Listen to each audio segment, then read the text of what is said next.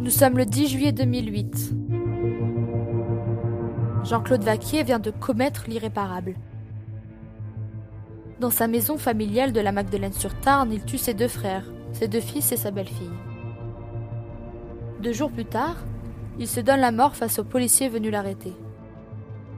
Sa femme Isabelle, avec qui il vivait à Béziers, venait de le quitter quelques jours plus tôt. Âgé de 55 ans, ce cuisinier au chômage est pourtant sans histoire et apprécié de ses voisins. Mais alors d'où lui vient cette soif meurtrière?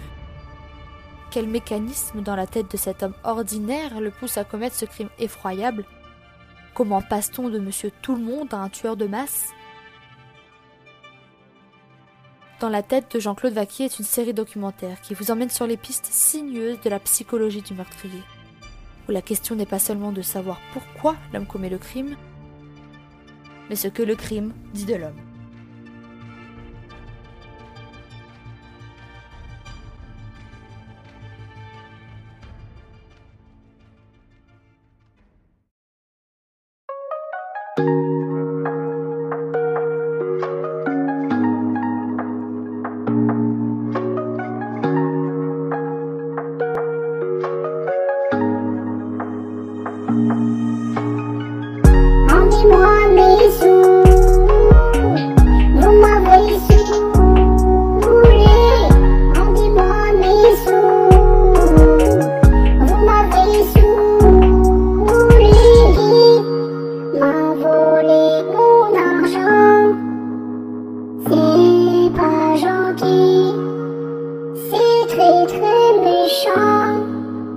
Às me nem eu vejo, passa, passa.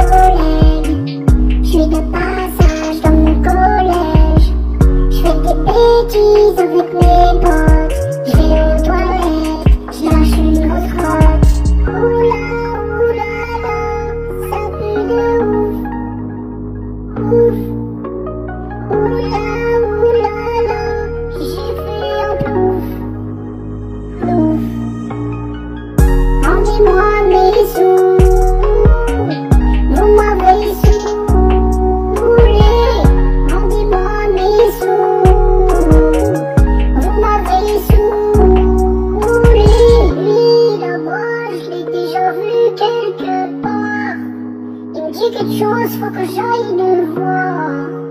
Il fait comme s'il me voyait pas. Je pense c'est lui le voleur, je crois. J'ai écouté toute son histoire. J'ai des doutes, j'arrive pas à y croire. Il me jure que c'est pas lui. Pourtant il a mon argent dans son sac. Dites-moi en commentaire si vous pensez c'est lui. On ira voir sa mère pour prouver sa bêtise.